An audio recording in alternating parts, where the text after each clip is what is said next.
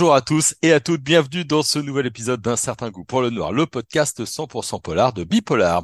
Aujourd'hui, j'ai le plaisir d'accueillir Lucie Diaz, médiatrice culturelle au musée gallo-romain Vénusa à Périgueux pour une exposition épatante. Vous vous demandez peut-être ce qu'on va faire dans un musée gallo-romain sur euh, Bipolar. Eh bien, ils ont une exposition jusqu'à la fin de l'année qui s'appelle Agatha Christie en quête d'archéologie. Elle va durer donc euh, encore euh, plusieurs semaines. Lucie Diaz, bonjour. Bonjour. Alors, je voulais que on revienne un petit peu sur cette exposition, cette version non pas cachée, mais peut-être un peu méconnue de la Reine du crime d'Agatha Christie. Quels sont les liens d'Agatha Christie avec l'archéologie?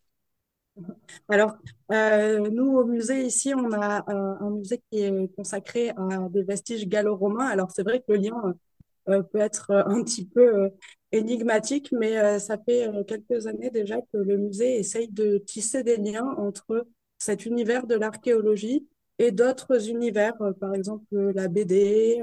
et ici, on essayait de créer un lien avec le roman policier, tout ça pour bah, rendre l'archéologie plus attractive et puis euh, pour pouvoir euh, amener des publics qui n'auraient pas forcément l'occasion de passer nos portes, euh, les inciter à, à, venir comme ça en abordant des thématiques un peu nouvelles.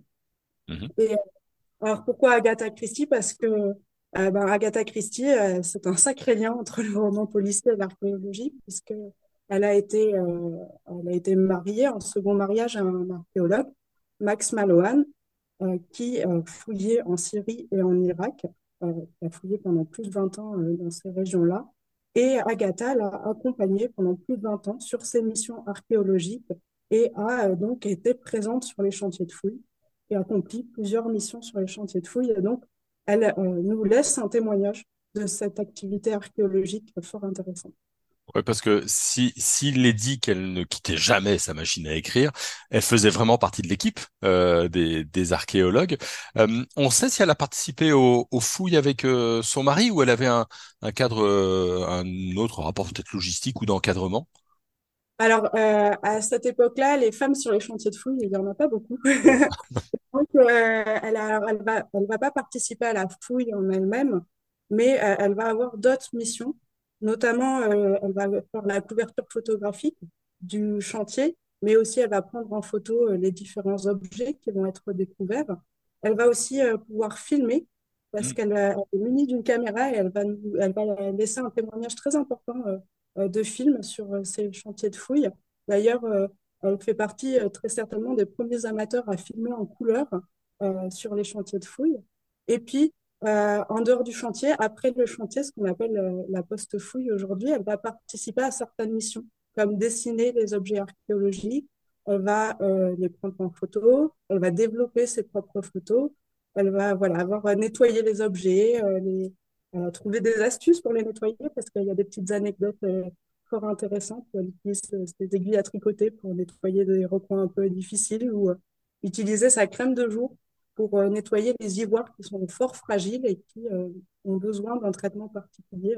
visiblement, le mécanisme marche très bien, elle le reproduit. et tant et si bien qu'elle n'a plus de crème de jour euh, très rapidement sur le chantier. ça, veut dire, et pardonnez mon, euh, mes lacunes, mais ça veut dire qu'on a des films d'Agatha Christie lors des chantiers. Alors, j'ai vu que les fouilles, c'était 31 1938 et de 1949 à, 1957. Je redonne juste euh, les époques. Mais donc, on a les films couleurs d'Agatha Christie sur les chantiers de fouilles. C'est génial. Alors, dans cette exposition, on a eu beaucoup, beaucoup de chance puisqu'on a euh, les héritiers d'Agatha Christie et Max Mallowan qui nous ont aidés à la construction de cette exposition et qui nous ont donc transmis les films, euh, les films qui vraiment sont consacrés à cette période sur les chantiers de fouilles archéologiques. Et on a pu faire un montage dans l'exposition qui présente ces, ces films euh, vraiment autour de l'archéologie, euh, ces, images de chantier qui sont inédites, enfin, qui sont vraiment inédites, qui sont très, très riches en informations. Aujourd'hui, les textes d'Agatha et, les, et, les, et ces films sont des sources d'informations très importantes pour connaître l'archéologie euh, du début du XXe siècle, milieu du XXe siècle. Ah, génial, génial. Qu'est-ce qu'on peut voir justement dans l'exposition? Alors, vous avez commencé, on voit les films, très bien, mais euh, qu'est-ce qu'on peut voir euh, quand on, vient vous voir au musée? L'exposition, elle est, elle est découpée en trois parties. on a une première partie qui est consacrée sur le au voyage, parce que déjà aller en Orient, euh, c'était un, un périple. Et il faut prendre euh, l'Orient Express. D'ailleurs, euh, grâce à cette expérience de l'Orient Express, ça donnera à Agatha Christie l'envie d'écrire son, son crime de l'Orient Express. Et, euh, et donc, euh, c'est vraiment celle qui a rendu très célèbre ce, ce train. Donc, on commence dans la gare, on embarque dans l'Orient Express avec toutes les motivations qui ont pu pousser Agatha Christie à partir vers l'Orient pour la première fois en 1928. Et puis, on va avoir une reconstitution de cabines de train euh, qui évoque aussi le luxe de ce voyage, hein, puisque euh, l'Orient Express, c'est quand même réservé à une, classe plutôt aisée. Et, euh, et donc, on, part comme ça en 1928 avec Agatha, et puis on va arriver en Orient avec sa première rencontre avec Max Mallowan. Euh, avant de rencontrer Max Mallowan, elle rencontre Léonard et Catherine Houlet, qui sont euh, Léonard, directeur des fouilles euh, du chantier archéologique d'Our en Irak, qui est un chantier très important. Et euh, en rencontrant ces personnes-là, elle, elle va rencontrer l'assistant de Léonard Houlet l'année d'après, qui est Max Mallowan, qui sera son futur mari.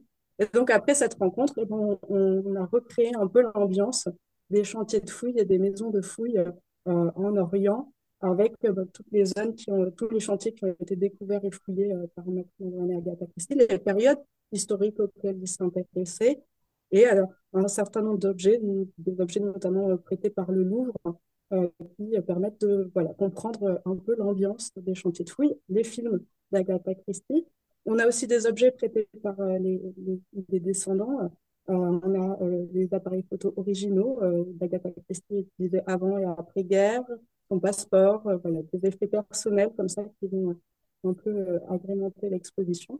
Et on finit dans une dernière partie avec la, comment Agatha Christie, à partir de cette expérience-là, va retranscrire dans ses romans l'archéologie, mais aussi cette ambiance de l'Orient euh, voilà. Donc, certains romans euh, phares qui sont euh, vraiment tirés de ces expériences personnelles.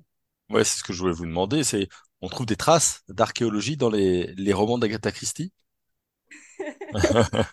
Certains romans, on a, on a même euh, un roman, je ne dirais pas lequel, où l'arme du crime est un objet archéologique. Ah. Mais on, a, on va retrouver euh, dans ces romans, euh, notamment, bon, il y en a certains où l'archéologie est très présente, ou même les personnages, euh, dans Meurtre en Mésopotamie, les personnages sont directement inspirés de ces rencontres en Orient, et euh, ça se passe sur un chantier de fouilles, c'est euh, la femme euh, du directeur des fouilles qui euh, est assassinée, donc on est vraiment dans cette ambiance des chantiers de fouilles qui est directement tirée de son expérience personnelle, et on en a toute une série comme ça, une petite dizaine d'ouvrages qui sont vraiment euh, inspirés de l'Orient, des chantiers de fouilles, et mais aussi, il faut savoir que l'archéologie, c'est une méthode, euh, c'est une science qui va étudier des indices, des traces euh, laissées euh, par euh, des hommes dans le passé, et on essaye de reconstituer une histoire à partir de toutes ces indices, de toutes ces traces.